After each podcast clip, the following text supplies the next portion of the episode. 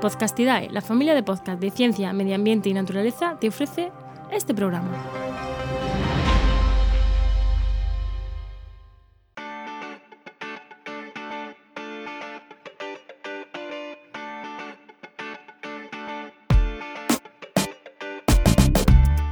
Esto es Vendrán lluvias suaves, el podcast sobre sostenibilidad y gestión empresarial de Paula Baldó. Muy buenas, bienvenido o bienvenida a un programa más. Hoy hablamos de análisis de ciclo de vida.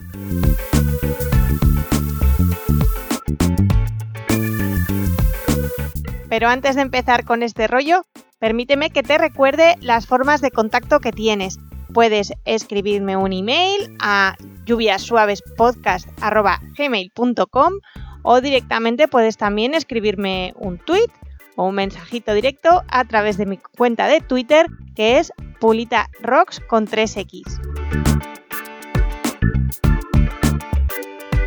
Y ahora sí, empezamos con el tema del programa de hoy, el análisis de ciclo de vida, o ACV por sus siglas. También lo vas a encontrar en inglés con las siglas LCA, de Life Cycle Assessment, y es una herramienta que se utiliza muchísimo, o debería utilizarse muchísimo en consultoría, para analizar los impactos ambientales de un producto o servicio a lo largo de toda su existencia. Se llama análisis de ciclo de vida porque precisamente recorre todo el ciclo de vida de ese producto o de ese servicio. ¿Pero qué es el ciclo de vida? Pues es considerar toda la existencia de ese producto o servicio, pero no solo su propia existencia como tal, con esa forma ya definida y finalizada de producto, sino que también tenemos que tener en cuenta esos pasos previos que hubo antes para poder fabricarlo, es decir, qué materias primas hemos necesitado y cómo las hemos extraído, qué procesos se han utilizado para poder fabricarlo o generar ese producto o ese servicio. Y una vez que ya lo tenemos hecho, tenemos que tener en cuenta también cómo se distribuye, cómo se usa y muy, muy importante, cómo es el fin de vida. ¿Existe alguna sistemática? ¿Existe alguna forma concreta, predefinida de hacerla? Por supuesto que sí. Tenemos normas internacionales de tipo norma ISO que definen cómo tiene que ser ese, ACV. Vamos a tener la ISO 14040, que básicamente comenta los principios y cuál es el marco de referencia para ese análisis, y la 14044, que nos va a contar qué requisitos y qué directrices tiene que seguir. Evidentemente en España la tenemos con las formas de UNE en ISO 14040 y UNE en ISO 14044. ¿Y qué tiene de interesante esta herramienta? Pues básicamente que gracias a ella puedes conseguir muchísima información, sobre todo de los impactos ambientales que puede generar esa actividad, ese producto o ese servicio. Eh, al final lo que se acaba teniendo es una analítica en el cual se mm, valoran los impactos en, distintos, en distintas categorías. Vamos a saber qué impactos va a tener, pues, por ejemplo, en el agotamiento de recursos o en el uso del suelo, cómo afecta al cambio climático, si eh, provoca o causa acidificación o eutrofización, si tiene problemas eh, relacionados con toxicidad humana o con ecotoxicidad terrestre o marina. Incluso también podremos saber si tiene radiaciones ionizantes, si hay agotamiento del ozono y en general vamos a saber mm, si va a haber afecciones tanto a la salud de las personas como a los ecosistemas y por supuesto el consumo de recursos naturales, ya sea por energía o por materiales. ¿Y cómo se hace un ciclo de vida? El análisis es un poquito complejo, no me voy a meter aquí a, todos los detalles y toda la injundia, porque sí que es verdad que es una herramienta que mm, requiere normalmente de software por ordenador para poder hacer los cálculos o para poder relacionar o interrelacionar datos. Además, se suele necesitar una base de datos eh, muy potente a nivel de información medioambiental pero bueno, para que te hagas una idea general de cómo se hace, esto va por una, por una serie de etapas. La primera va a ser lo que se llama identificar la unidad funcional. Es la parte un poquito más abstracta, entre comillas, de entender, porque básicamente hay que identificar cuál es la unidad de producto que se fabrica teniendo en cuenta la funcionalidad del producto y esto es lo que va a ser la referencia. Me explico un poco mejor con un ejemplo. Si lo que haces, por ejemplo, en tu empresa es eh, zumos de naranja, pues a lo mejor vas a tener eh, bricks de un litro, bricks de medio litro, eh, otros productos que a lo mejor también haces en tu, en tu empresa. Entonces tienes que escoger de todos ellos cuál es el que vas a utilizar. Por ejemplo, en este caso, un ejemplo muy práctico y muy sencillo sería utilizar el brick que más vendes, que probablemente sea el de un litro, y utilizar eso como unidad funcional. Una vez que la tenemos establecida y tenemos definida sobre qué vamos a analizar, todos los cálculos van a ir referidos a ella. Entonces, vamos a saber cuánta eutrofización hay por cada brick de litro. O vamos a saber eh, cuánta toxicidad humana, si la hubiera, eh, va a haber por cada brick. Así, absolutamente con todo. Por tanto, es muy importante cuando comparemos análisis de ciclo de vida, que luego te lo comento, que tengamos muy clara que la unidad funcional que están comparando sea la misma, porque si no, si no se está utilizando la misma, esa comparativa no se puede hacer.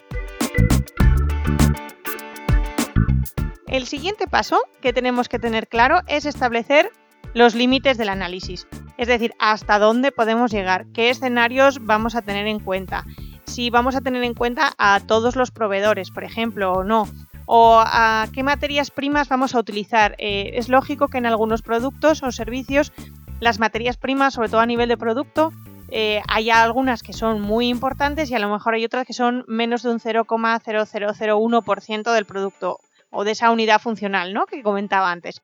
Entonces hay que decidir si las vamos a incluir o no en el estudio. De ahí también que, volviendo a la de la comparativa, tenemos que tener muy claro a la hora de hacerlo si se tienen en cuenta las mismas cosas, si el límite del análisis es el mismo o no.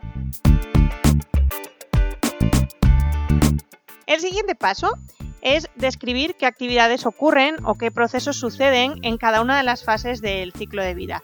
Te recuerdo, el ciclo de vida es todo ese proceso a lo largo de eh, toda la existencia de ese producto, entonces vamos a tener en cuenta las materias primas y su extracción, todos los procesos que ocurren internamente para la producción, cómo se distribuye, cómo eh, llega al cliente, a través de qué vías, también vamos a tener en cuenta cómo lo utiliza ese cliente. Y muy, muy, muy importante, ojo sobre todo porque hay muchos análisis de ciclo de vida que mm, a veces se despista un poco uno y fallan en este punto, es muy importante tener en cuenta qué pasa al final, cuando ya mm, ese cliente, esa persona que lo ha utilizado o que lo ha consumido ya no quiere ese producto o ese servicio. En el caso del brick vamos a tener eh, residuos, una generación de residuos, porque el brick, evidentemente, el envase va a ir a la, a la papelera o va a ir a reciclar o si es compostable el formato de envase va a ir a compostar, va a depender. Entonces, en función de cuál sea el final real de ese, de ese producto, pues también lo vamos a tener que tener en cuenta en el análisis. Lo siguiente que tenemos que tener claro es qué agentes hay implicados en cada una de esas actividades que hemos definido en el ciclo de vida. Tenemos que asociarlas además a ese, a ese ciclo.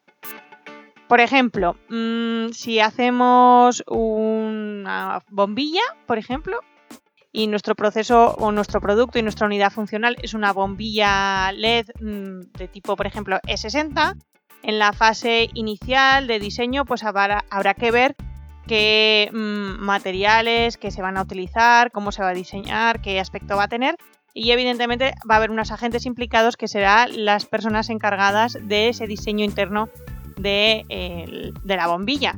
Luego, en la parte de fabricación, pues también tenemos la parte de materiales, procesos de fabricación, etcétera.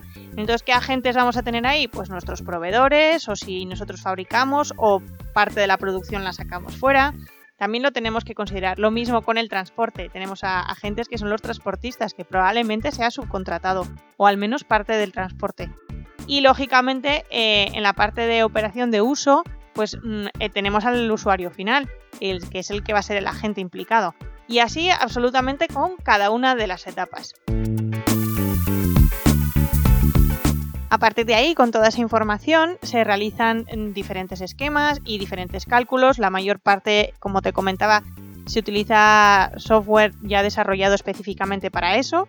De hecho, si tienes curiosidad, te voy a poner el enlace a algunos de los programas más habituales que se utilizan para hacer estos cálculos. Uno de ellos de, código abierto, por si tienes ganas de curiosear y cacharrear, que es el OpenLCA. Y a partir de esa información, eh, el propio software te calcula todos esos datos y todos esos impactos. ¿Por qué es tan interesante esta herramienta? ¿Por qué nos es tan útil? Lo primero es de las herramientas más objetivas y potentes a la hora de calcular realmente los impactos ambientales de, productos o de servicios. Sí que es verdad que lleva tiempo, requiere un conocimiento técnico importante y bastante intenso, pero la información que nos proporciona es una auténtica joya y nos viene fenomenal tanto como para plantearnos procesos de ecodiseño de ese producto, porque como podemos ver dónde tenemos los mayores impactos, podemos decir bien, si nuestro principal impacto es el consumo de agua, ¿qué podemos hacer para reducir ese consumo? Por ejemplo, pero también es muy interesante a la hora de comparar eh, nuestros productos o nuestros servicios con lo que hace o dice que hace la competencia. Ahí es lo que te decía al principio, mucho cuidado con las comparaciones, porque vamos a tener que tener una misma unidad funcional y unos mismos límites a considerar. Eh, estas herramientas además pueden dar resultados a veces sorprendentes y que de repente pues nos hagan así como que la cabeza explote, ¿no? Por ejemplo, hubo un estudio bastante controvertido y muy interesante que explicaba, por ejemplo, que en su país ahora no recuerdo dónde era, creo que era sueco, lo buscaré y también te lo pondré en los enlaces del programa. Eh, era más interesante mantener las bolsas de plástico en los supermercados que sustituirlas por bolsas de papel.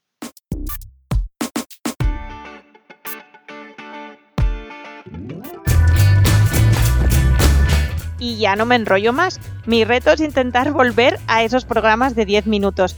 Así que si tienes más dudas, curiosidad, eh, quieres saber alguna cosa más, que profundice más en algún tema, acuérdate, puedes escribirme en lluviasuavespodcast.gmail.com o gmail o gmail o como lo quieras decir o a través directamente de Twitter puedes mandarme un mensajito en arroba pulitarrocks.